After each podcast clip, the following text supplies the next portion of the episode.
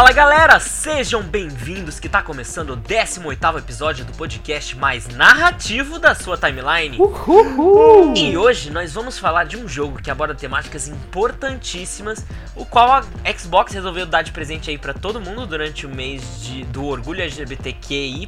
É isso, Charlie? LGBTQIA+. Você pode Ai, falar tem em- um A agora. Sorry, gente.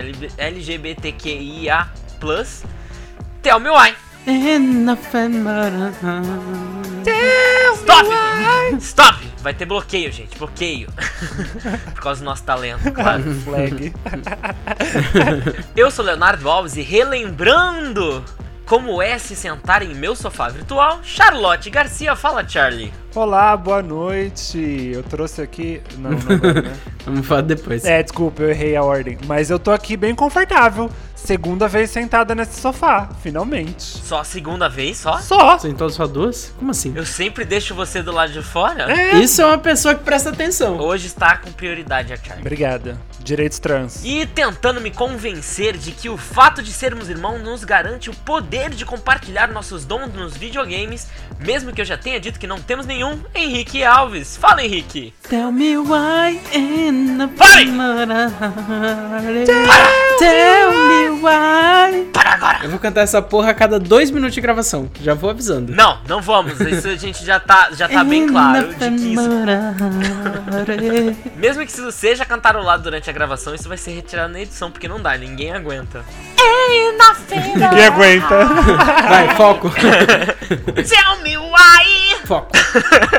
No último episódio, repassamos diversos anúncios da E3 e como nos sentimos em relação a eles. E se você ainda não ouviu, volta lá que tá valendo a pena. E se você tem alguma sugestão ou pedido de tema ou jogo que gostaria que a gente se baseasse para um próximo episódio, é só entrar em contato pelo e-mail. No sofagames.gmail, tell me why in Ai, parem! Estamos ansiosos pelo teu contato. Hoje tá foda. Ainda quero lembrar você, o mais belo ouvinte, ou a mais bela ouvinte, ou como que fala, Charlie? Ainda quero lembrar você, o mais, a, a mais bela pessoa que escuta este podcast, a mais bela pessoa, ouvinte de podcast de todo o Brasil e do mundo. Pera, tá tudo confuso. Eu não consigo reformular a frase de forma politicamente correta. Olha, pra tirar gênero, você não precisa, você não precisa colocar o E. Você pode usar o que você fez. Você pode tirar a inflexão de pessoa, entendeu? Tipo, a pessoa mais bonita, sei lá. A mais- pessoa ouvinte de podcasts mais bela de todo o Brasil e do mundo, é isso? Era isso? Bom, ser. tudo bem, que esteja. Vocês são todos lindos e lindas. E Lindes. lindes. Aqui estamos também no YouTube, na Twitch e no Discord. Gostaríamos muito de ver você e seus amigos por lá também. Manda E meio. começando o assunto por onde interessa. Que almofada que vocês trouxeram hoje aqui para esse meu sofá feito de brilhos amarelos, praticamente transparente e impossível de se ter certeza se um dia já foi real. A minha almofada é em formato de um go- goblin fofinho. Ah, que fofinho! É um goblinzinho de madeira. E você, Charlie, o que, que você trouxe de almofada? Vou adivinhar! Você aperta e ela canta Tell me why. Putz, eu devia ter feito isso, cara. não. Era não uma é. boa, hein? A minha almofada é uma seringona. Eu trouxe uma grande seringa, que tem um T na seringa. Não é de tesão, não, gente. É de testosterona. Por quê? Porque temos aí uma pessoa transgênera. Bom, você quer relembrar a época onde todos zombavam seus amiguinhos por seus trejeitos e orientação sexual como se fosse maneiríssimo? Não, né? Então arranja um espacinho no sofá ou senta no chão mesmo que a gente já vai começar. Tell me why in the Tell me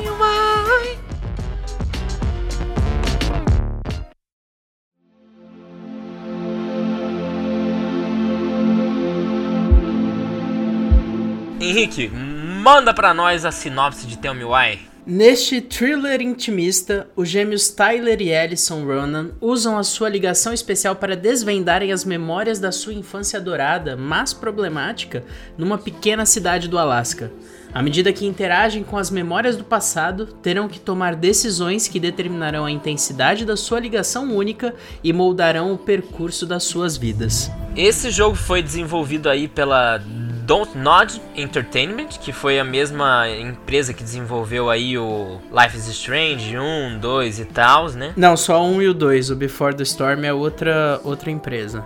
E esse jogo, Tell Me Why, tem no Metacritic uma nota de 75 e no How Long to Beat indica aí uma média de 9 horas e meia para completar. Se você for mais completista e olhar todas as coisas que tem em todos os mapas, umas 13 horas mais ou menos. Então, mas aí também é interessante analisar que no Metacritic, apesar de ter uma nota de 75 pela crítica, ele tem uma nota de 5.4 pelos usuários, né?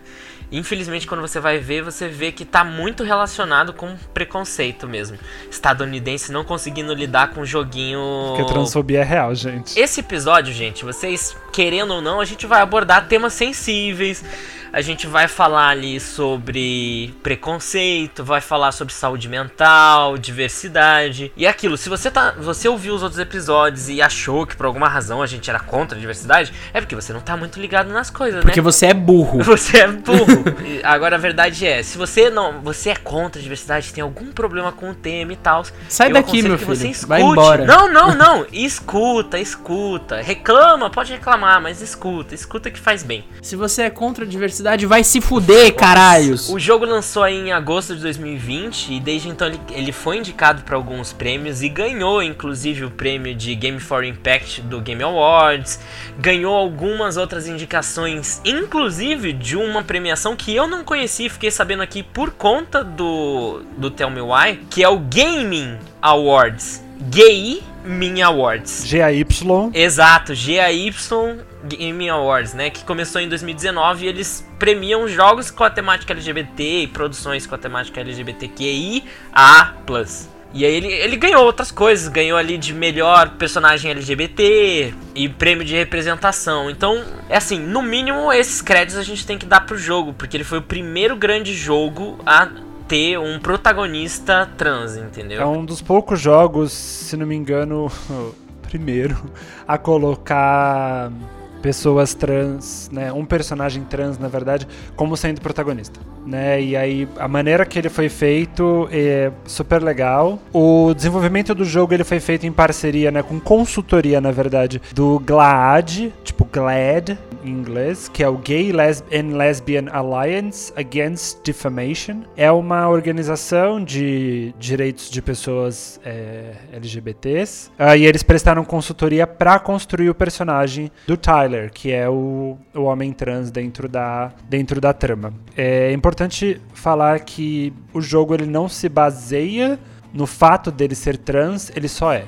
E isso é muito positivo. É, eu acho isso muito legal. Isso é uma questão, inclusive, que eu tinha para vocês depois, mas eu acho que eu vou abordar isso um pouquinho mais à frente. Um mais outro... quando a gente falar da história do enredo mesmo, né? É, no geral, mas é porque também tem uma coisa que é legal da produção é que não é um transfake, né? Ele foi, o Tyler foi atuado, pelo menos na dublagem original. Eu não sei dizer, não saberia dizer nas outras dublagens, né? Mas na dublagem original ele foi atuado por um ator trans e tal. E que isso é muito importante né? Representatividade na indústria. Exato, você utilizar atores das categorias corretas para representar, não fazer um whitewash, um ciswash. É isso, um... sim. Pessoas trans são constantemente negadas papéis, oportunidades. E aí, quando você tem um personagem trans, por exemplo, surge uma pessoa cis para fazer esse personagem trans. Poxa, se você, pessoas cisgêneras, já tem personagens, já tem oportunidades em tudo quanto é coisa, não tira pelo menos os personagens trans das pessoas trans, cara. Total. Tipo, é isso que a gente, do, que o Léo mencionou do trans fake, né? De você pegar uma pessoa cis para fazer uma pessoa trans. Isso é um trans fake. E aí não é o que não rola nesse caso. Quando você vê a dublagem em inglês, a voz do Tyler é muito característica de uma voz que é uma voz que passou ali por um, um, uma, um, um, tratamento hormonal, por exemplo, né? As peculiaridades desses corpos precisam ser representadas. Quando uhum. você vai uhum. dublar, tem um reflexo nessa voz. Eu acho muito importante que esse reflexo apareça. Não adianta nada você fazer um personagem trans e ele ser meio ciswashed, né? Você abordar um personagem com uma sensibilidade, falar muito do desenvolvimento daquele personagem, da evolução dele como pessoa, identificação como uma pessoa trans e tal. Até no jogo eles falam até sobre a qual é o nome do termo? Qual é o termo de quando ele É transição Isso, eles até abordam o tema de transição, né, e tal, do personagem. Seria muito negativo você não, não conseguir incluir esse detalhe, né? Principalmente na atuação dele, que é tão forte num jogo narrativo como esse. Não, e além disso, além da questão da representa representatividade em si, a gente tá falando também é, de um jogo que tem essa perspectiva e assim, só que isso tem que estar tá para fora das telas também, né? Fora do resultado final. A gente tem que ter pessoas trans trabalhando e é, crescendo economicamente, tendo oportunidade de trabalho dentro da área, né? E não isso ficar só, só, na, só ali na fachada, né? Só como, ah, ok, a gente é bacana, estamos usando esse tipo de temática. Não, a gente tem que empregar essa galera, né? Dar oportunidades. Sim. Mas a, até por conta disso tudo, por causa da temática, eu tenho uma curiosidade aqui para vocês. Eu vou ler uma uns nomes para vocês vocês vão me dizer qual é a relação entre eles, tá? Rússia, Indonésia, Malásia, Singapura, Malásia. Turquia, Ucrânia, China, Peru, Arábia Saudita, Emirados Árabes Unidos, Kuwait, Catar e Uruguai.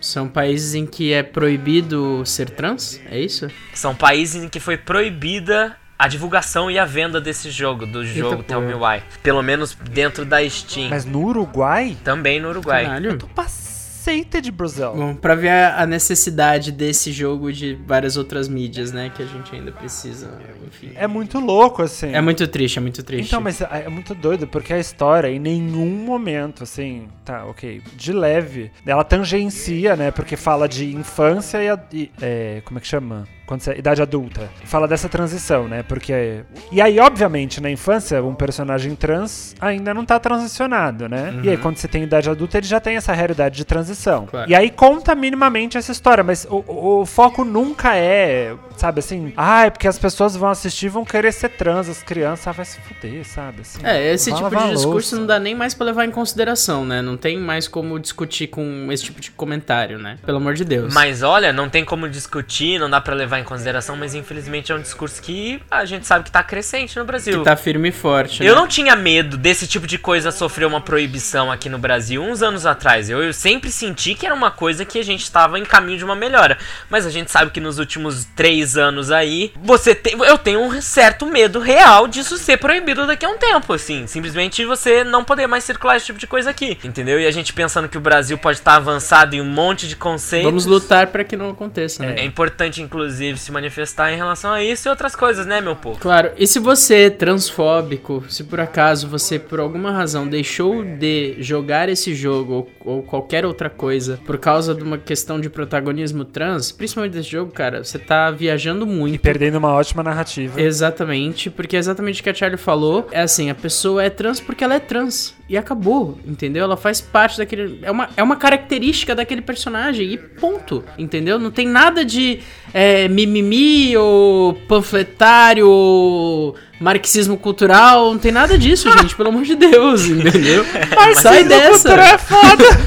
Sai dessa, velho. Foge disso aí, porque isso é lorota, mano. Não viaja. Mas então vamos passar pro conceito do jogo em si, né? Vamos. Que é assim, ele tem uma abordagem para falar dessas do, desses dois irmãos que um deles são é, é para mim é tão difícil contar isso cronologicamente porque o gênero confunde. Muito jovens eram duas duas irmãs gêmeas, caso uma delas se descobre um homem trans, né? Então, no caso, viram um irmão, se tornam irmãos gêmeos idênticos que são um homem e uma mulher, e que já, já passa a ser um ponto interessante, né, da abordagem ali. Uhum. Só que o, a, eles vendem muito o jogo, toda a campanha do jogo, a divulgação do jogo nos fez parecer que esse era o assunto principal do jogo, seria o, o, o tema mais abordado, mas acaba que não é, né? Não. Acaba que você aborda vários outros conceitos durante o jogo, incluindo incluindo saúde mental. O jogo ele é basicamente sobre saúde mental, eu acho. Sim. E aí ele permeia várias esferas. Uma dessas esferas é a transgeneridade, uhum. mas não é a esfera principal. Ele atua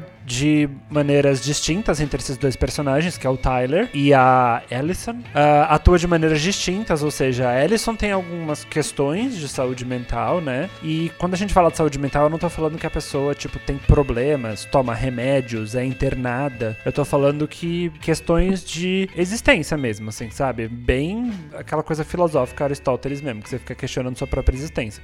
Ela tem um jeito de questionar isso, Tyler tem um jeito, e aí acontece que o do Tyler é ele se entender enquanto um homem trans. E aí ele virando e falando: Não, não quero, esse lugar não me pertence, eu, eu quero transicionar. E aí ele tem essa oportunidade ele transiciona. Bom, o Tell Me Why ele tem um conceito de jogabilidade muito próprio da empresa, né, que é a Dontnod, né, que já vem com uma linha de jogos do gênero que é uma espécie de Telltale, meio é, o futuro do point and click, saca? Uma misturada assim. E que é muito característico da empresa, né? Os jogos, a grande parte dos títulos deles tem essa marca, tem essa identidade. Que é, é assim: você tem pouquíssimas ações, é muito narrativo, muita coisa ao seu redor é clicável. E cada vez que você interage com um objeto, com um papel, com uma foto, o que for, você absorve mais desse universo. Você conhece mais o seu personagem, você conhece mais as características do mundo em que ele vive. E isso que é, é, é o grande forte da Dontnod. Ela não é um, um Telltale como a Telltale, ela tem uma outra linguagem, né? E eu acho, particularmente, um aspecto muito interessante, que para mim, essa estrutura de jogo com a narrativa me deixa muito íntimo daquele personagem, me deixa muito dentro daquele mundo, eu realmente me sinto parte, saca? Eu entendo quem acha um pouquinho mais devagar, quem canse um pouquinho, eu, eu compreendo. Eu entendo de verdade, mas para mim é uma coisa que, inclusive porque eu joguei os três capítulos de forma separada, né? Eu joguei um por semana e eu acho que isso fez grande diferença. Inclusive eles lançaram dessa forma. Eles lançaram o primeiro capítulo, acho que no início de setembro e depois Agosto. a cada uma semana lançavam os outros, né? Uhum. Inclusive ele tem menos ação do que o Life is Strange, por exemplo, que no Life is Strange tem um esquema de voltar no tempo, que era para você evitar umas uns acontecimentos e tal. É, pra você poder retomar as decisões, né? Exatamente. E eu lembro que tinham ações no Life is Strange que me incomodavam, porque sempre que eu cagava, sempre que acontecia, ia acontecer uma merda muito grande, o tempo simplesmente parava e me mandava retornar. E para mim isso ficava meio maçante, porque quebrava o ritmo do negócio. E esse, ele não tem ação nenhuma. o máximo da ação que você tem ali, que você precisa ser mais rápido, é você responder uma pergunta antes do tempo acabar, porque senão ele não responde. É só Mas isso. Mas as maiores perguntas, as perguntas mais importantes, você tem tempo infinito para responder, sim. inclusive. Sim, são... sim, são poucas ações. É. Mas isso para mim é melhor. Eu acho que é, em questão de evolução da empresa, eu sinto que o jogo tá muito mais fluido do que o Life is Strange. Eu Nossa. gostei muito mais da experiência com esse do que com o Life is Strange. Ó, vou dar um disclaimer já de que eu não consegui jogar esse jogo até o final. Okay. Joguei o primeiro capítulo, terminei o primeiro capítulo. Os outros eu procurei a história porque eu me interessei mais pela história do que por jogar o jogo porque eu achei bem chato. Uhum. Eu não gostei. Eu já tinha jogado Life is Strange e eu não consegui passar, tipo, da primeira escolha, assim. Porque para mim era muito tenso, era muito chato, era um um drama muito adolescente, assim, me dava muito nervoso. Quando eu chego no Tell Me Why, ele tem uma história um pouco melhor. É mais adulto, né? É, exatamente isso. Nesse sentido de, de ser mais adulto, tem um, umas questões melhores. E aí eu fiquei super interessada no personagem trans, né? Porque eu queria entender como ele tinha sido retratado. Mas a jogabilidade ainda me deixou puta, assim. Eu acho o jogo muito lento, eu acho meio parado. Eu, eles me colocam escolhas num momento que ele não me conta história, entende? Eu tenho que fazer as escolhas para ter as para ter a história. E aí no fim, e aí eu vou dizer isso do primeiro capítulo, eu não senti que eu tomei decisão nenhuma no fim, sabe? Essas decisões eu acho que são muito sutis mesmo. A sensação que eu tenho, que eu tive jogando o primeiro até o, até o segundo capítulo, é que não tava mudando nada. E aí mais pra frente é que eu comecei a sentir, eu falei, opa, eu acho que tá fazendo uma pequena diferença. Eu não sei dizer. Eu tenho muito essa impressão também sobre o jogo, que o início nada realmente tem um grande efeito. Inclusive alguns diálogos claramente são feitos para serem bem amplos, para conter diversas respostas do que você teria tido lá atrás. Eu senti isso em várias vezes durante o jogo. E assim, eu fico entre o meio termo aí da Charlie e do Henrique. O Henrique gosta bastante do gênero, uhum. a Charlie não consegue jogar o gênero. Detesto. Eu joguei vários jogos da Telltale, vários jogos da Telltale, adoro o estilo deles. É outro formato. É, é, é. É, é outro formato. Oi? É outro formato. Exato, é melhor. Uh, uh, tentei jogar o Life is Strange. Encontrei o mesmo problema do Life is Strange nesse, mas já que a gente ia gravar o episódio, esse eu terminei, entendeu? E não me arrependo de ter terminado para gravar o episódio, porém, ainda, nossa, tem uns problemas seríssimos com a jogabilidade desse jogo. Sim. Não só com a jogabilidade, mas com a forma que eles que a Dontnod desenvolve a narrativa deles, mas assim, por exemplo, primeiro, eles querem manter o jogo mais realista possível, mais pé no chão possível. Então, ninguém nem corre dentro de casa. Eu corro dentro da minha casa. Eu corro. Sim. Eu corro até a cozinha, porque meu tempo vale, entendeu? Léo, o cara ah, acabou de sair lá do reformatório, velho. Não importa. Eles estão entrando na casa depois de 10 anos. Corre. Tu acha que eles vão passar pelas memórias correndo? Não importa. Fechando o olho, eu não quero ver Não esse importa. eu quero Não, não. Ah. Eu quero aquela levantadinha de joelho de leve assim, sabe? Que a gente sabe que as pessoas não andam assim de verdade, mas nos jogos o pessoal faz. Eu quero esta opção, entendeu? Eu quero ter a opção de apertar um botão e ele vai 30% mais rápido, só pra eu saber que eu posso ir mais rápido, porque é muito demorado, cara, Nossa. é muito demorado. Gente, minha opinião é totalmente diferente da de vocês. Isso me deixa muito brava, porque eu demoro três anos pra, tipo, recolher as peças ao redor. Às vezes você fica travada, porque você tem que recolher alguma pista, alguma não sei o quê. E aí você fica andando em volta daquele negócio. Você fala, ok, já andei devagar. Posso andar rápido agora? Aparentemente não. Exato. Vocês são muito chatos. E assim, o jogo basicamente é um jogo de investigação, separado em cômodos. Você tem uma sequência de salas onde você vai ter várias coisas pra interagir e você vai ter ali um texto que vai, vai tentar demonstrar um pouquinho mais dos personagens em relação àqueles objetos. E nesses cômodos você tem sempre um objetivo principal. Só que muitas vezes esse objetivo principal só vai ser desencadeado quando o jogo quiser. Depois de você passar minutos e tempos lá clicando nas coisas, em coisas que. Não, não, não. Sim, sim, É, sim. sim. Não, não, não. Existe uma ação específica. Você pode pular direto pra ação específica, que ele não te diz qual é. Tem diversos momentos em que, por exemplo, você tá controlando. Você tá sempre controlando um dos gêmeos. E em diversos momentos você. Ah, você é ali largado pra explorar o cômodo. Você tem um objetivo.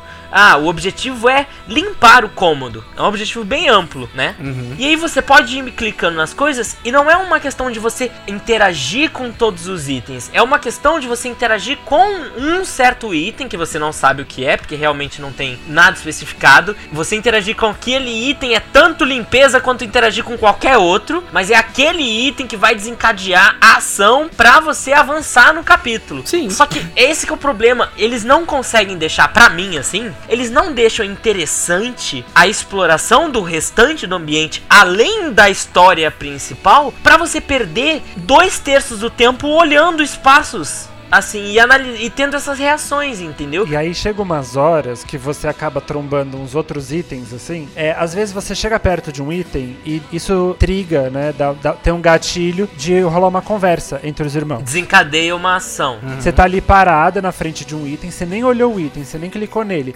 mas alguém tá falando. E aí você para, você ouve, porque você fala, nossa, pode ser algo importante, porque enfim, eu vou precisar saber da história pra tomar decisão, né? Aí você vai e escolhe o item. Aí nada aconteceu, você fala, ok, vida que segue. Aí você vai no próximo item. Quando você tá chegando perto do próximo item, você já vai naquele clique nervoso, assim, pra você abrir o item e ler, porque às vezes uns itens não tem diálogo nenhum, outros tem, aí do nada você abre o item e tinha um diálogo. Aí cancela o diálogo e troca ponto de diálogo. Sim. Você fala, e se eu perdi algo importante? Exato. É porque esses não são importantes. Mais ou menos, mais ou menos. Essa é a falha que eu sinto você interromper o diálogo na hora que você clica, né? É, eu sinto isso muito forte. Assim, eu queria continuar explorando o cômodo enquanto eles têm aquele diálogo, entendeu? E aí, quando termina aquele diálogo, me dá a chance de ter mais um desses diálogos. Mas interrompê-los por causa de um outro objeto, assim, realmente sempre quebrava pra mim. É que na real, é assim, eles nunca vão calar a boca. Você pode ficar duas horas no mesmo cômodo, eles vão estar sempre conversando. Uhum. E é só pra você dar um pano de fundo. Qualquer jogo tem isso. Se você tá jogando Assassin's Creed e indo pra uma missão com um NPC, ele tá conversando. Na hora que você chegar no ponto, vai cortar o diálogo no meio. Só que no Assassin's Creed não é tão importante assim as falas. Tudo bem. O Assassin's Creed você tá intercalando com esfaquear as pessoas. Sim. Esse é só é só na ativa.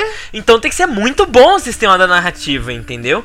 E eu acho que eles pecam, porque é um erro que, pelo jeito, nós três ficamos incomodados e que não me parece algo tão complicado, Em entendeu? questão do gameplay é o único que me incomoda. Eu já vi outros jogos em que você chega perto do item, ele trava. E aí ele só te deixa o próximo diálogo ou você mexer a tela quando acabar aquele diálogo que tava acontecendo. Outra questão, assim, eu acho que aí bem, sendo bem chato, assim, eu acho que a movimentação é ruim. Eu acho que a movimentação é ruim e a interação com os objetos é ruim. Gente, várias vezes eu me vi rodando assim. Exato. Pra você conseguir acertar o, o, o- o negócio.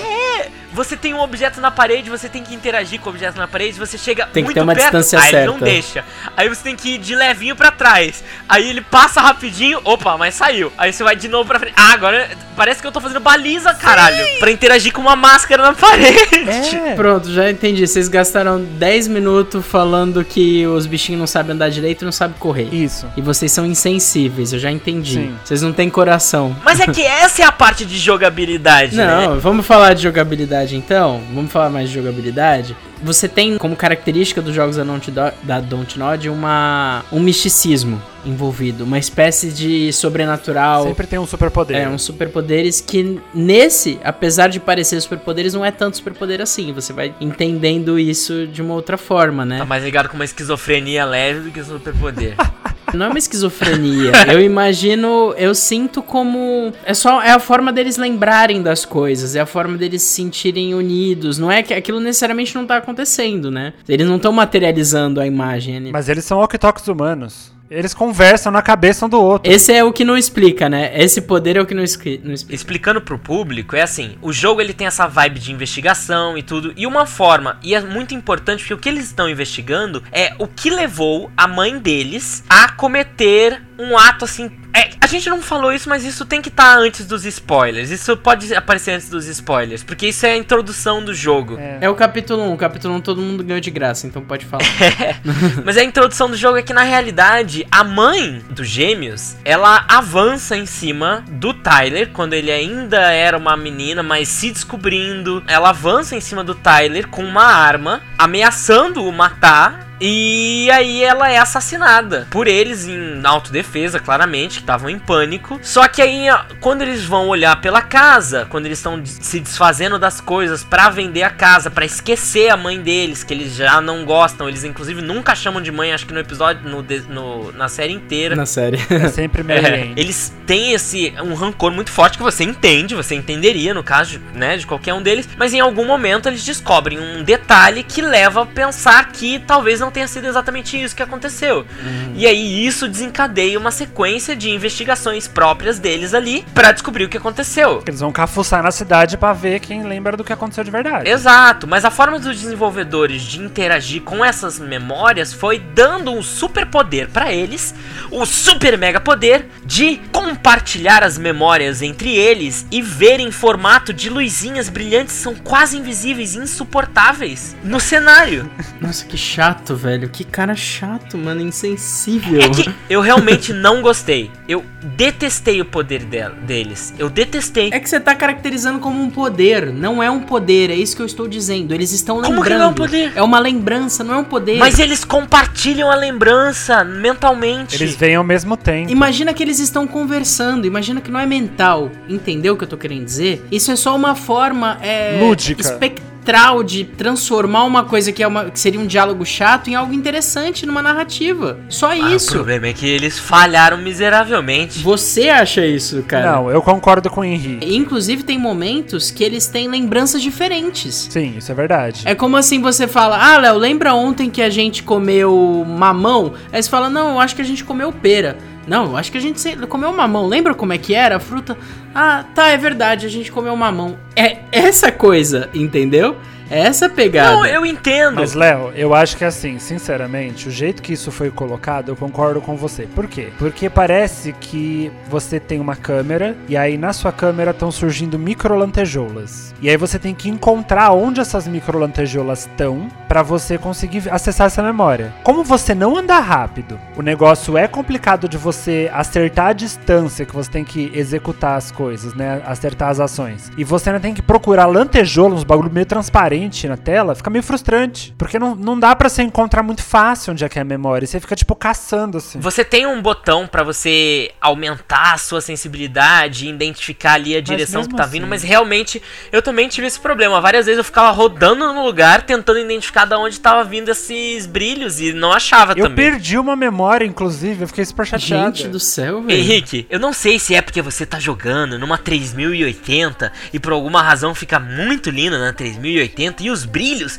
tem RTX on e brilho pra caramba e dá pra ver da casa do caralho, mas pra mim, até quando as memórias elas estavam passando, era muito difícil de vê-las, era bem ruim a visibilidade das memórias. Era mais você ouvir um áudio e pouco se fudendo assim pra imagem Sim. do que qualquer outra coisa. Era como se eu estivesse dando play numa fita cassete. Então vou te dizer realmente que eu acho. Você jogou em que qualidade? Dá, dá pra escolher qualidade. Em que qualidade você jogou? Faço a mínima ideia. Porque eu vou ser muito sincero, não existe dificuldade nenhuma pra visualizar, entendeu? E beleza, e aí pode ser um ponto negativo, porque se você tá rodando no low, você tem que ter a experiência completa do jogo, e se você não sentiu, isso é um problema. Exato. Ok. Então a dica aí pra vocês, não joguem no mínimo. Mas eu vou te dizer que dá pra ver nitidamente. Zero, zero problema com isso aí, gente. Zero Ó, problema. nitidamente acho que é forçação, mas dá pra ver. Tive problemas. Gente, pelo amor de Deus, vocês são cegos e insensíveis. Não, Vocês não têm coração. Vocês não têm alma ó. pra jogar esse tipo de jogo.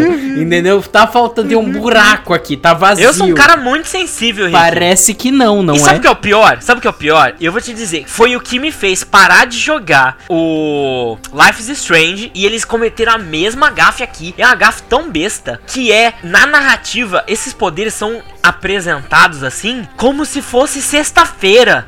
Sabe? É tipo a primeira vez que Porque eles veem a é memória. poder, velho. Mas é, Henrique, Isso eles é abordam como se poder, fosse. mano, eles têm viaja. telepatia, Henrique. Eles, Eles têm telepatia. Henrique, telepatia não é superpoder. Eles estão interrogando as pessoas e no meio da interrogação eles. Ô, irmã, e agora? Será que a gente faz isso? É, a gente devia fazer isso. Aí o outro. Ô, tá tudo bem? Vocês estão aí se olhando? Que esquisito. Vocês são esquisitos, ficam se olhando em silêncio. Vocês foram jogar isso muito cético. Vocês jogaram um episódio, um episódio atrás do outro pra acabar logo no desespero pra gravar o podcast e não absorveram a essência do negócio. Não, o que eu quero dizer é, é sexta-feira. Eles veem ali o negócio e ninguém questiona a própria sanidade. A primeira coisa que uma pessoa normal faz é, eu vi mesmo isso, o que que tá acontecendo? Aí vê de novo, caralho, que merda é essa? Cara, eu acho que são as nossas lembranças. Mas isso não me incomoda. Isso me É incomoda. porque eles não estão vendo, cara. Para de ser tão literal. Mas não é uma questão de ser literal, Nossa, gente. não é uma mano, questão de ser literal. Deus. Eles relembram que eles têm telepatia quando um tá no porão da casa explorando ali e a outra tá dando as indicações. E eles relembram que eles tinham telepatia quando eles eram Mas tu crianças. joga aí os jogos que os caras andam em dragão e joga aura azul pela mão, velho. Tu tá falando de realidade, mano. Ah, não me fode, Mas o velho. jogo é. sofre. Ele tenta abordar uma realidade mega Ah, realista, mano, mas ele não consegue dar resposta realista dos personagens aos acontecimentos. Cara, isso, Isso tá- é legal. Eles materializam uma coisa que todo mundo diz que os gêmeos são tem uma ligação Sim. além, entendeu? Sim. É, é uma Ok, materialização gente. dessa ideia de um ideal, Mas não um importa, conceito, velho. mas não importa, Meu Deus. não importa. Importa, O conceito não é ruim. No caso, eu acho que eu, o acho conceito, que você tá gente, vocês não estão me deixando falar. O Porra, conceito tu, não é ruim. tu fala, caralho. O conceito não é ruim. O problema não é o conceito. O problema é a introdução do conceito ao jogo. Isso era fácil de se corrigir com duas falas, mas eles não conseguem. Eles já tinham visto. No Life is Strange, a guria percebe que volta no tempo e fala: "Ah, Eu volto no tempo! Ah, tá bom. Acabou! Sim, porque lá é um poder, Léo. Aqui não é. É. Mas é o que eu tô falando, que eles fazem a mesma coisa. A introdução ao poder fica meio ruim? Fica meio ruim. É um diálogo meio mal menos? É, tipo, um tá entrando lá no, no- na parte de baixo da casa, enquanto a outra tá do lado de fora, e ela fala, putz, lembrei que a gente faz isso, né? É, da hora. Vira direita aí. Pronto, eles fazem isso desde que nasceram, gente. Mas eles estão há 10 anos sem se ver. O mínimo que se questiona quando você é adulto é: caralho, isso era real mesmo? Não é coisa da nossa cabeça? Eles se questionam, tem diálogo disso no meio. Mas é muito leve. Mas, cara, mas pra eles é natural, por isso que é leve, velho. Você tá passando pano E aí. você tá, tá atacando pedra na cabeça deles. A introdução é meia boca, mas o conceito é É que foi bom. uma coisa que me irritou quando aconteceu. Eu falei, de novo, caralho! Você foi muito, entrou muito pessimista pra jogar, velho. O Henrique tá certo, o conceito é bom. Bom, mas fora isso, o jogo é lindo, tá? Eu tava Lindo, reclamando aí lindo, dos lindo. brilhinhos e tudo, mas o jogo é lindo. E ele sabe aprove- aproveitar muito bem as paisagens do local que ele usa. Tem várias cenas assim contemplativas, que você tem os dois personagens encarando assim o, o, o cenário. E é bonito, é bonito. As cores são lindas. Eu adoro o clima de neve lá que eles usam. Olha, eu acho que eles gastaram muito recurso nessa parte de visual de, de longa, né? Tipo assim, paisagens. Tem muitas paisagens muito bonitas, né?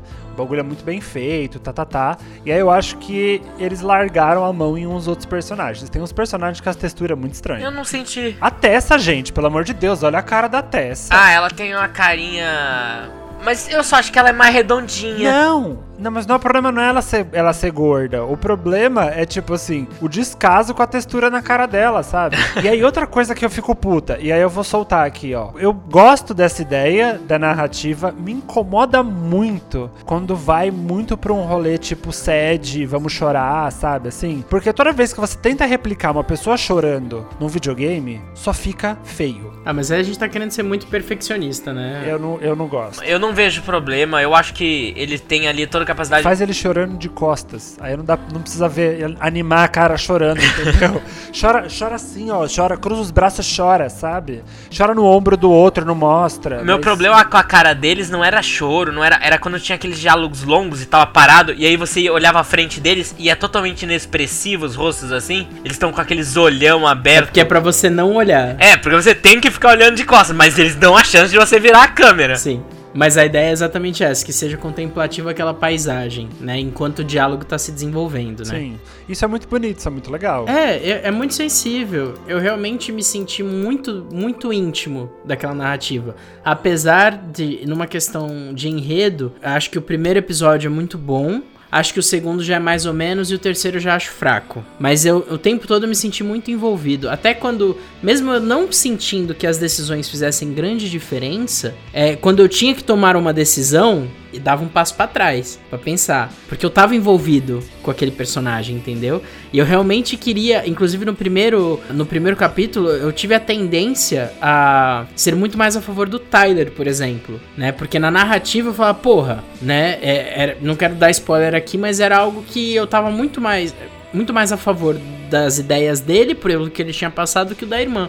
Depois, com o tempo, isso vai mudando. Lógico, a Alice é insuportável. Então, eu- aí você vai mudando a tua perspectiva conforme a história vai passando, né? Eu só acho que ela é insuportável. É engraçado que vocês falam disso do conflito no primeiro capítulo e pra mim, eu não sei se foi alguma escolha que eu tive, eles tiveram, eles não tiveram um conflito assim real, Eles sabe? têm um pouquinho. Mas não é conflito, não é conflito de embate. Eu sentia muito uma insegurança entre os dois irmãos de se encontrarem depois de tanto tempo. A Alison não foi visitá-lo, visitar o Tyler nesses 10 anos, entendeu? É, você tem ali uma insegurança dessa, desse encontro. Porque eles são pessoas diferentes, eles já não se conhecem, apesar de ter a ligação forte, né? E tem uma coisa que a gente não comentou aqui da jogabilidade, que algumas decisões que você vai tomando no enredo, aparece um símbolo no canto do mapa, que seria uma espécie de cristal ou se afastando ou se unindo, né? Que ele representa a, a ligação com os é, dos dois irmãos, que é algo que é aquilo que parece que não tem, não faz diferença nenhuma. Quando você termina um capítulo tem uns status lá pra saber qual é a decisão que você tomou e quem tomou mais ou menos e você acha que vai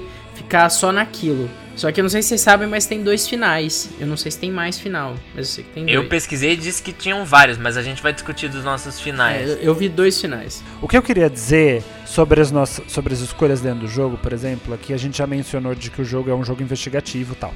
E aí você vai fazendo essas escolhas, né, de vendo os itens, não sei o quê, meio que pra você juntar elementos de investigação. E aí depois você tem que tomar uma escolha. E aí às vezes eu fico eu fiquei naquela coisa meio tipo assim, cara, parece que eu não tô tomando uma escolha, parece que eu tô fazendo tipo o melhor jeito possível, sabe? Tem vezes que na verdade nenhuma daquelas escolhas representa aquilo que eu queria estar Sim. realmente falando. Mas aí nós somos pessoas plurais, né? Não, eu sei, exato. Só que assim, várias vezes você dava a chance ali de escolher um diálogo e eles te, dá, eles te dão duas opções, por exemplo. Ah, você vai lá e resolve esse problema. Ou não, não, não vai e resolve esse problema. Na minha cabeça eu vou interpretar de uma forma aquelas respostas. Mas aí quando eu escolho a resposta e o personagem fala, Reage fala diferente. aquilo que eu pensei. Não, não, não. Eu pensei nele falando, tipo, ah não, deixa que eu faça, mas ele fala, você é um inútil, eu que vou ter que fazer. Aí ele fala, mas caralho, cadê a sanidade? Aí você fala, não, não era isso, mano, não era isso que eu queria, tá errado. Aí você deseja ter o poder de voltar no tempo. Aí aparece o símbolo de, dele se separando assim, você fala, caralho, mas não, era isso que eu tava dizendo! Não foi isso que eu quis dizer! Sabe? Falta uma indicaçãozinha do lado da resposta, assim, tipo, bravo, é, ignorante. entendeu? Falta a emoção ou a cor. Isso é uma coisa que podia ter, tipo, verdade. a forma, a cor da resposta, entendeu? A emoção ali. Mas aí eles se corrigiram pro próximo lançamento, que é o Life is Stranger True Colors lá. Vai melhorando os conceitos, né? Vai, vai, vai melhorar. E além disso, além das decisões, nós temos alguns puzzles espalhados Ah, no jogo, me né? fala, que é uma mano. outra característica da gameplay. E que você tem muitos que são obrigatórios, que você precisa passar, e tem alguns que estão escondidos, né? Tem muitos escondidos. Nenhum é obrigatório de verdade. É, tem um Acho diálogo. que só no finzinho. Sim, isso que eu achei mais interessante, porque o primeiro puzzle sério que eu me peguei, que é no primeiro capítulo, que é a da porta do quarto da mãe deles, Uhum. que eu, diz, eu quando eu comecei a olhar o puzzle e entendi o que, que era pra fazer, eu falei, ah não, ah não, eu não vou perder meu tempo com isso, eu não acredito. Você arrombou a porta? Explicando pra quem não isso. viu, é, o primeiro puzzle é um cadeado numa porta lá, baseado. As respostas pra esse cadeado estão num livro de histórias que eles, que a mãe deles escreveu pra eles quando eles eram crianças. E a partir daí, a partir desse livro você tira as respostas pra um monte de puzzles a- ao longo do jogo. Vários puzzles você precisa desse livro. E um deles é esse. E todos os puzzles que são cadeados, você tem a opção de resolver o puzzle ou quebrar a porra do cadeado. Eu não quebrei nenhum pra saber a consequência de quebrar, mas Eu quebrei esse. E aí? Eu fiquei, eu fiquei com vontade até eu sem querer resolver o puzzle. É isso, eu não sei qual é a consequência, porque eu não sei qual era o outro lado, entendeu? Mas eu fiquei feliz, porque eu realmente foi o meu sentimento. Eu falei, eu não vou resolver esse puzzle, eu não quero resolver esse puzzle, entendeu? E ele me deu a possibilidade de quebrar a porta, saca? Eu, eu fiquei contente. Foi o único que eu quebrei, todos os outros eu fiz o puzzle, os principais, né? Que não dava pra escapar. Esse foi o único que era mais chato. Eu não tenho problema com o conceito de vocês tirar as respostas do puzzle do livro. Eu é que eu acho não. que os puzzles não são tão inteligentes, tão legais, Uhum. entendeu? Eles não são interessantes o suficiente. Mas eu acho bonito, eu acho Sim. que tem uma mensagem legal ali. A estética do livro é muito, muito bonita, os personagens são Ah, muito bonitos porra, no livro. a estética de tudo que a mãe deles faz. É lindo puta demais. merda, essa mulher tava mal da cabeça e tudo. Ai, é que a gente tem que tomar cuidado pra não falar spoiler. Ela tinha problemas psicológicos, tinha vários transtornos aí que ela precisava tratar, Mas né? puta artista do caralho, que droga. Como é que essa mulher tava passando necessidade? É, Tá óbvio, né? Cara. Artista, mas Porra. vai mostrando na história que eles vão passando necessidade. Só que essa mãe deles, ela esculpe madeira, ela pinta, ela escreve história. Ela é uma puta engenheira do caralho, porque ela cria um monte de puzzle maluco. Cria duas filhas da mesma idade sozinha, Exilada no meio do frio do Alasca. longe da família. É isso. A heroína. Bom, vamos pros spoilers? Vocês têm mais alguma coisa? Não, aí? acho que a gente pode ir pros spoilers. Spoiler!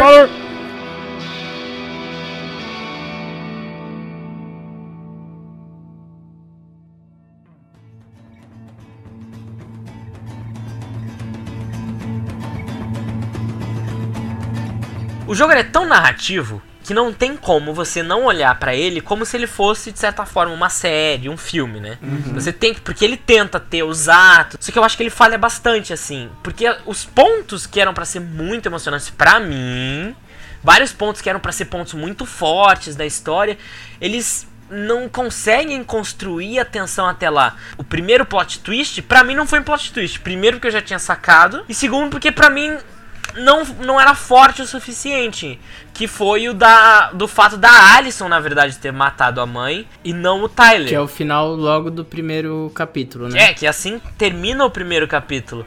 E eu entendo que ele traz um monte de consequência depois, porque no final das contas, o jogo não é sobre o fato do Tyler ser trans. O jogo é sobre a Alison enfrentando as memórias dela pelo fato de ter matado a mãe dela. E de ter deixado o irmão assumir a responsabilidade. Sim, mas é isso, as consequências do fato dela ter matado. No final das contas, quem, quem tem o arco, o arco do herói ali, de procurar realmente a resposta, de ter o fundo do poço e depois encontrar e resolver o problema, é a Alison. A Alison é que tá assim transtornada pra caralho, entendeu? Ela que tá precisando da maior ajuda. O Tyler, eu sinto que é muito rápido. E é isso eu queria saber de você, Charlie.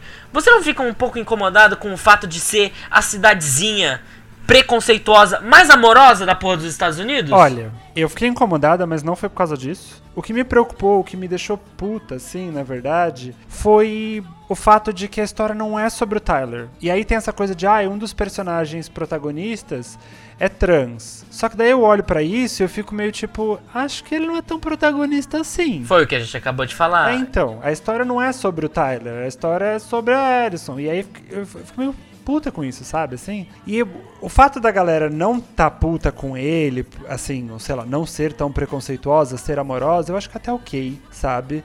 Porque muitas histórias trans são baseadas no ódio, sabe? Histórias trans são baseadas nisso, no preconceito que as pessoas sofrem. Aham. E aí eu tô cansada de histórias trans de, de pessoas sofrendo. Uhum. Eu quero histórias trans de pessoas que, que ser trans é, é só um detalhe.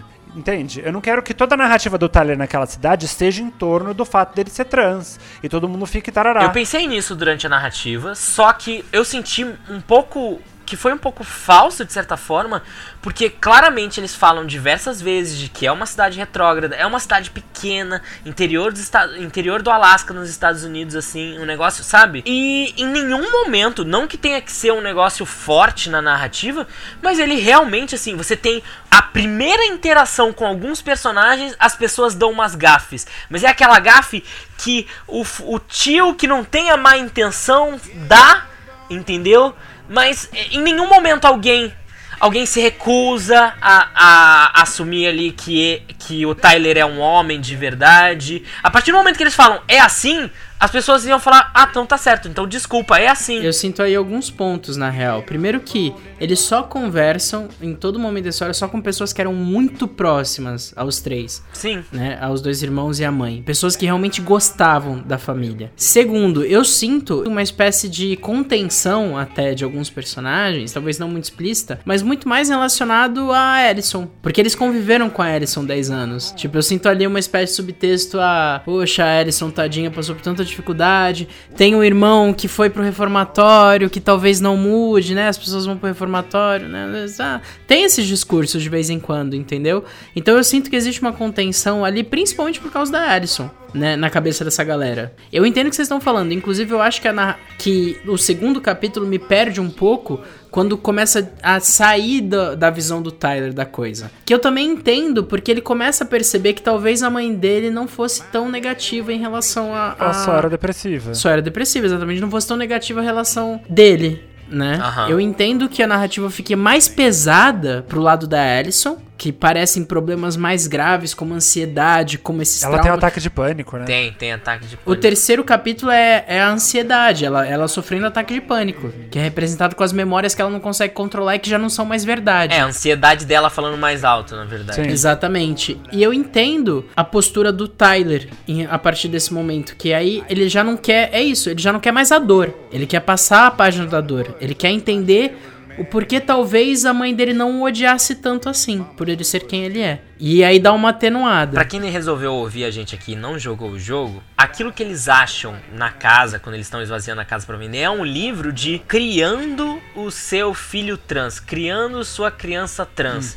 Então, que levava eles a, a mudar a forma que eles interpretavam a noite em que a mãe deles foi assassinada, morreu, né? Que no caso, eles achavam que ela estava indo atrás do, do Tyler pra matá-lo, porque ele tinha acabado de cortar o cabelo curto, que era uma coisa que claramente ela estava incomodada, ela tinha dificuldade de aceitar e achavam que ele, ela ia matá-lo por causa disso, mas que levou eles a interpretarem talvez que não fosse isso. Talvez ela já estivesse aceitando o fato dele ser trans, então outra coisa tinha desencadeado aquilo. E que eles só vão entregar de verdade essa outra coisa no último ato, né? No terceiro episódio da série. Que eles entregam com, na minha opinião, como um Deus Ex Machina, assim, total. Por quê? Então, do terceiro capítulo, o que acontece? Você tem ali toda uma investigação para tentar descobrir quem é o pai deles. Eles sentem que tem alguma relação com isso, porque eles veem memórias da mãe deles mega frustrada. As pessoas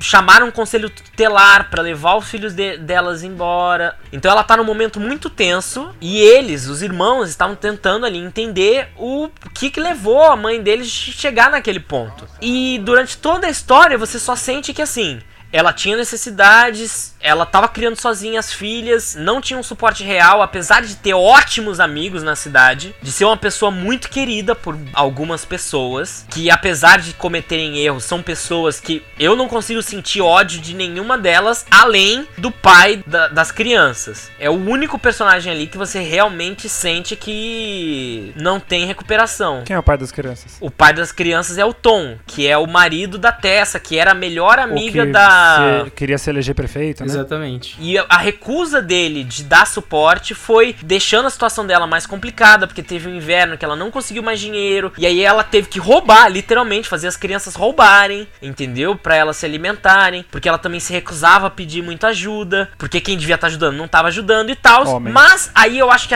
o jogo comete um erro gravíssimo na narrativa, que é assim, não é o suficiente. Ela não pode estar em depressão por ter sido largada largada ali para criar sozinha as filhas pelo homem que devia estar ajudando. Não precisa ser um pai, não precisa ser o marido, mas precisava ser um pai, precisava estar ajudando. Não é motivo suficiente para ela ter uma depressão. Eles tiram um plot do nada que é que eles não tinham dado dica nenhuma antes, que é que logo que ela se mudou para a cidade, ela perdeu, ela fugiu para aquela cidade para ter uma vida nova com um bebê recém-nascido que morreu. Enquanto ela cuidava sozinha, sem auxílio, o bebê faleceu. Ela falhou ali, ela sentia que falhou como mãe, né? De alguma forma, e esse bebê veio a falecer. E aí foi só ladeira abaixo pra ela. Exato, que foi o que criou um trauma gigantesco, mas que quando os filhos, o, as gêmeas, nasceram, foi como se ela tivesse sido resgatada. E aí ela cria toda aquela narrativa de uma princesa sendo ajudada pelos dois goblins,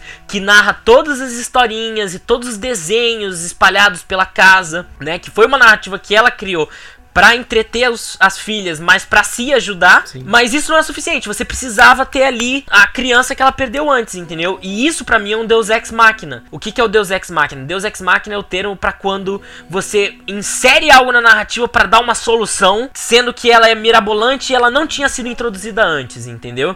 Isso é o, é o nome porque eram as figuras divinas que eles usavam no teatro grego, que simplesmente entravam no teatro e falavam: ah, a partir de agora essa é a regra, entendeu? E aí davam mudavam o foco, mudavam a direção da narrativa. E é triste, né? Porque esse momento é, é muito bonito na, na, A cena é muito bonita, porque aquele sótão que eles descobrem é lindo, mas não, não impacta. Porque exatamente o que você tá falando, é um plot jogado do nada. Ele tá inserido ali basicamente para dizer: olha, ela já tinha razão para estar tá triste, mas ela tem razão para estar tá muito triste. Porque depressão funciona assim, você precisa ter muita justificativa para estar tá triste. E não, e você não precisa. Sim, mas é assim, a, a, o primeiro ponto é a questão da perda da criança. Acho que o problema aí é, é ter deixado para solucionar tudo no final. Sim, esse é o problema. Podia até ter desenvolvido a história da questão do outro filho durante a narrativa, mesmo que fosse de um capítulo só, e podia nem ter descoberto quem era o pai, por exemplo. Uhum. Podia saber que aquela figura que eles criaram na cabeça, né? Que era o Esqueci o nome do monstro agora. Caçador, alguma coisa. Mad Hunter. Caçador colérico. Caçador colérico. Isso. Que na verdade é a, é a imagem. É, é, a imagem sobrenatural que eles criaram, que na verdade quem era o pai. Uhum. E podia até ter sido decifrado que era o pai, mas podia nem ter mostrado quem era. Porque eu vou te dizer, a, revelação, a cena da revelação é X, o diálogo é X, não emociona nada, entendeu? Então eu realmente acho que o, o encerramento da história é muito fraquinho para alguns plots que a gente teve antes que eram muito muito mais interessantes. O último capítulo fica muito morno. As respostas são muito mornas. Como que foi que terminou para você, Henrique? Então, aí para explicar para vocês o final. No final, você tem que escolher entre as duas memórias dos dois irmãos. Porque pro pai, quando eles confrontam o pai, o Tom, ele diz que ele, ele estava lá na noite, ele viu o acontecimento, mas ele era um covarde, um bosta e tal, e ele ignorou, ele fugiu, mas ele viu acontecer a morte da mãe deles, e o que ele viu foi que na realidade ela não estava ameaçando ao Tyler, ela estava indo em direção a ele, segurando a arma e dizendo que ela não ia machucá-lo. Só que aí, a Alison, desesperada, com o Tyler chorando, em pânico e pedindo socorro, ela vai lá e dá mete a tesoura nas costas dele. Enquanto na memória deles ali, como irmãos, é que na verdade eles, o Tyler estava sendo ameaçado. Entendeu? Ele estava sendo ameaçado, a arma estava sendo apontada pra cara dele e ela estava dizendo: Eu vou te matar, eu vou te matar. Só que isso também pode ter sido uma mistura da memória dela, da mãe ameaçando o pai que se recusava a ajudar e ainda ficava vindo lá, entendeu? Então uhum. ela ameaçou ele da mesma forma. Então isso pode ter sido essa mistura. E aí é dada essa opção para você escolher uma das duas memórias. Exatamente. Você tem que escolher entre a mãe realmente estava ameaçando o Tyler ou a mãe não estava ameaçando o Tyler. Eu escolhi que a mãe não estava ameaçando o Tyler. Eu achei que seria mais digno pra narrativa do Tyler, principalmente. Pro desenvolvimento da trama dele com a mãe. E essa foi a que você escolheu também, não? Sim, é porque é a mais óbvia, assim. Tudo leva a acreditar que foi aquilo mesmo, né? Exatamente. Toda a investigação leva a acreditar que a mãe não era esse monstro todo, que ela só tava realmente muito mal uhum. e que ela tava prestes a cometer suicídio. E aí, só que ela amava os filhos como nada na vida, entendeu? Isso dá pra ver só por tudo que a mãe fez para as crianças. Aquela criação toda no, no sótão, porque ela precisava de um psicólogo, na verdade, para conversar direito, uhum. ao invés de uhum. ficar criando puzzles malucos para as crianças resolverem depois da partida dela. Mas ela amava muito os dois. E para mim era o mais óbvio. Era importante para os dois entenderem isso, entendeu? E então depois que você assume isso, que você escolhe essa opção, é, eles assumem que a Alison vai precisar lidar com esse luto de ter matado talvez sem necessidade de ter matado e passar para frente, né? Move on. E aí o final do jogo que eu fiz é depois de acho que de seis meses, o Tyler tá na casa, a casa tá vazia, eles acabaram de vender e ele precisa pegar as últimas coisas dele e se despedir da casa e ir embora para morar com ele, a Alison e o Michael, né? Que é amigo da Alison, e no final que eu fiz, o Tyler e o Michael estão namorando. Uhum. Eu sei que não é sempre, que não termina sempre assim. E era o que eu ia perguntar. Eu, rece... eu ganhei uma conquista no Xbox dizendo que eu terminei com um laço dos gêmeos muito forte. Eu não sei se vocês tiveram receberam essa conquista. Eu não me lembro. Não, eu, terminei. eu, terminei. com um laço muito forte. Inclusive, no final da. Eu assisti um final no YouTube que eles escolhem a outra opção. Mas no final, eles não estão com um laço muito forte. E aí a Ellison não se muda da casa. A Alison fica morando na casa e o Tyler vai morar com o Michael no, na outra cidade, no qual a Alison ia morar com o Michael. Uhum. Só que como a, a, relação dos dois não tá muito forte, ela continua vivendo na casa. A minha foi muito parecida com a tua. Foi minha, só no final, final vendo possibilidades finais, que eu pensei, opa, é possível que no meio do enredo todo também tivesse alguns outros acontecimentos que a gente não passou por causa das decisões. Vamos pra nota. Notinhas? Vamos pras notas? Vamos pras notas, vai. Vamos pras notas. Nota!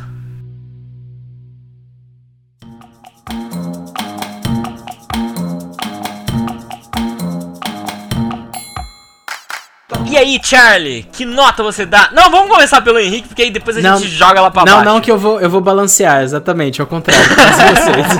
então tá, eu Charlie, vou equilibrar o que jogo. Que nota que você dá pro jogo que você não conseguiu zerar de achar tão chato de jogar? Assim, olha, vai ser impressionante, eu acho, a nota que eu vou dar. Ai, Deus. Pelo, pelo não conseguir jogar, por achar a jogabilidade uma merda, enfim. É, eu acho que a história é minimamente interessante no que elas propõem discutir. Rolou um Zirigdum ali no fim e tal, não sei o quê.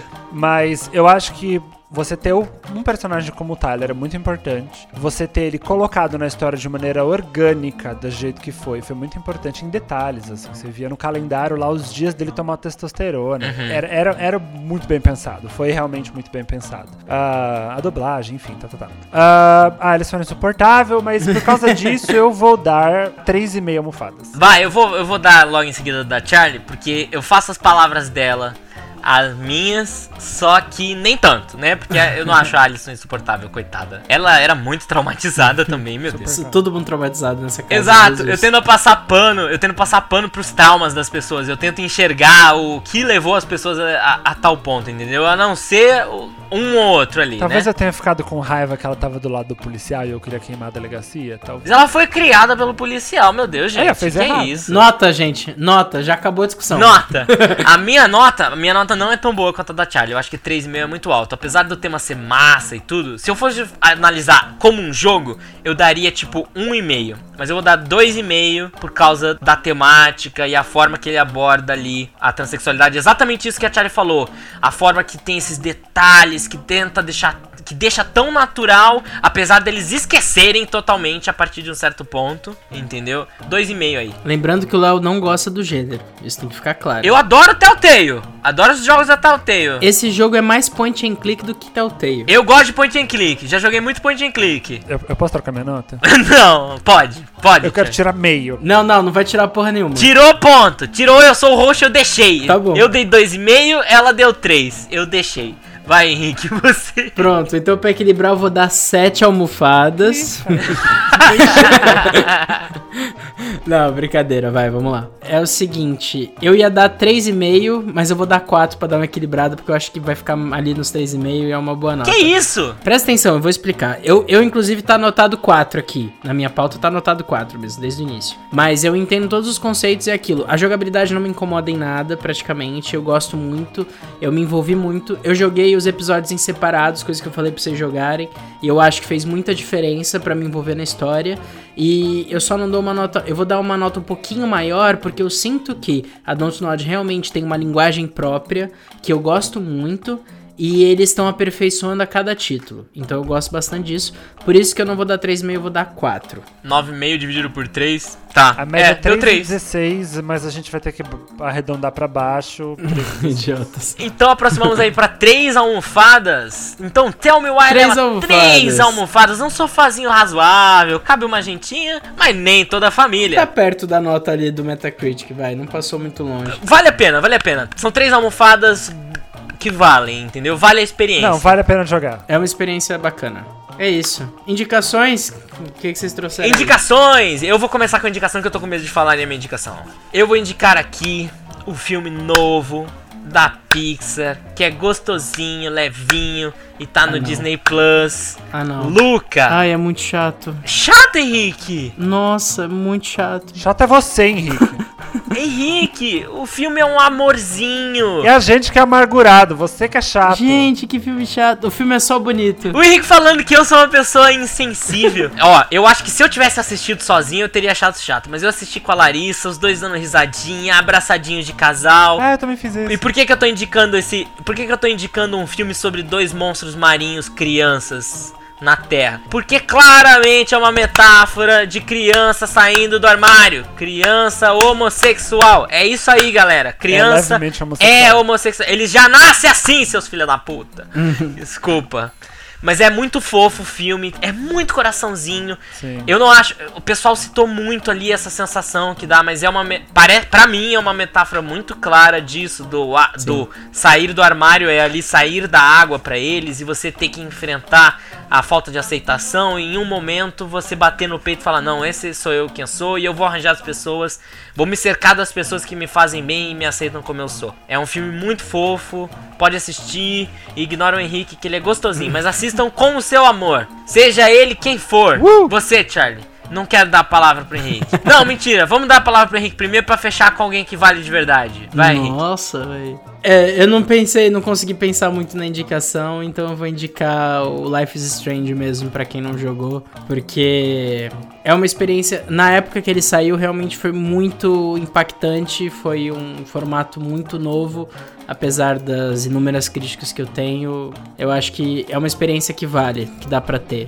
Então, Life is Strange. E você, Charlie? Eu vou guiar minha indicação num sentido fora de, de jogos, assim, e eu vou entrar bem na parte política da coisa. A minha indicação vai para um filme documentário que explica muito onde a gente tá hoje em questão de cultura pop, né? Ah, essa coisa toda desse, desse crescimento das drag queens e desse lugar dessas falas que a gente tem, enfim. É, é um documentário chamado Paris is Burning, ou Paris em Chamas. Ele tem na Netflix, se não me engano, mas ele é daqueles que fica entrando e saindo do catálogo, então tem que checar. Mas você encontra na internet. Ele é um filme que ele conta a cena do ballroom no, na Nova York de, dos anos 80, 90. Ele conta bastante a história, ele é bem político nesse sentido, então conta a realidade de pessoas trans envolvidas nisso, conta as drag queens, e aí conta bastante dessa, dessa cultura pop, o jeito que a gente fala hoje em dia. As referências que você encontra ali são bizarras. Então é muito legal de vocês verem. Tem outros documentários, tem um documentário sobre esse documentário também, que fica a indicação aí depois se vocês quiserem. Mas enfim, vejam, se apropriem, se orgulhem, é a nossa história. Legal, massa. Boa. Então a gente fica por aqui. Obrigado por nos acompanhar até agora, gente. A gente sabe que esse episódio foi um pouquinho, um pouquinho mais tenso do que a maioria, mas nem tanto também, porque a gente tenta. Não tenso, importante. Importante. Necessário. Tem nada de tenso. Tem nada de tenso. É, é isso. É tenso porque você tem que prestar atenção no que a gente tá falando. Não pode ignorar e deixar ali de cantinho. Escuta, escuta, é importante. Maravilha. Mas tá bom, galera. Obrigado, viu? Beijos. Beijo, gente. Respeitem todo mundo. Tamo junto. Fogo no capitalismo. Viva a diversidade verdade. Vamos batalhar aí pra esse Brasil não virar uma. Não proibir jogos desse tipo daqui a pouco. Que a gente tá fora caminhando Bolsonaro, pra lá, caralho. viu, galera? Isso, fora Bolsonaro, caralho! Fora Bolsonaro. Já passou da hora. Beijo, gente. Obrigado, obrigado. Tchau, gente. Beijo. Tá ótimo. E Tchau. não misture política com videogames, seus, seus otários. Que é isso? Ficar botando política em videogame. Sai daqui, seu boomer do caralho. Beijo. Tchau. Tchau, beijos. Tchau.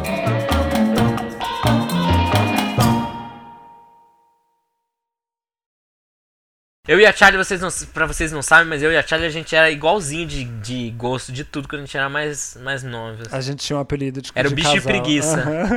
Uhum. é. Aí depois evoluiu Hoje eu digo pra que eu sou bicho, bicho, a Charlie é preguiça. É, a bicha. Não, é o. Ah, pode ser, vai. bicha e preguiça fica bom. Fica bom, Rolou bicha a bicha e o preguiça. Fica bom.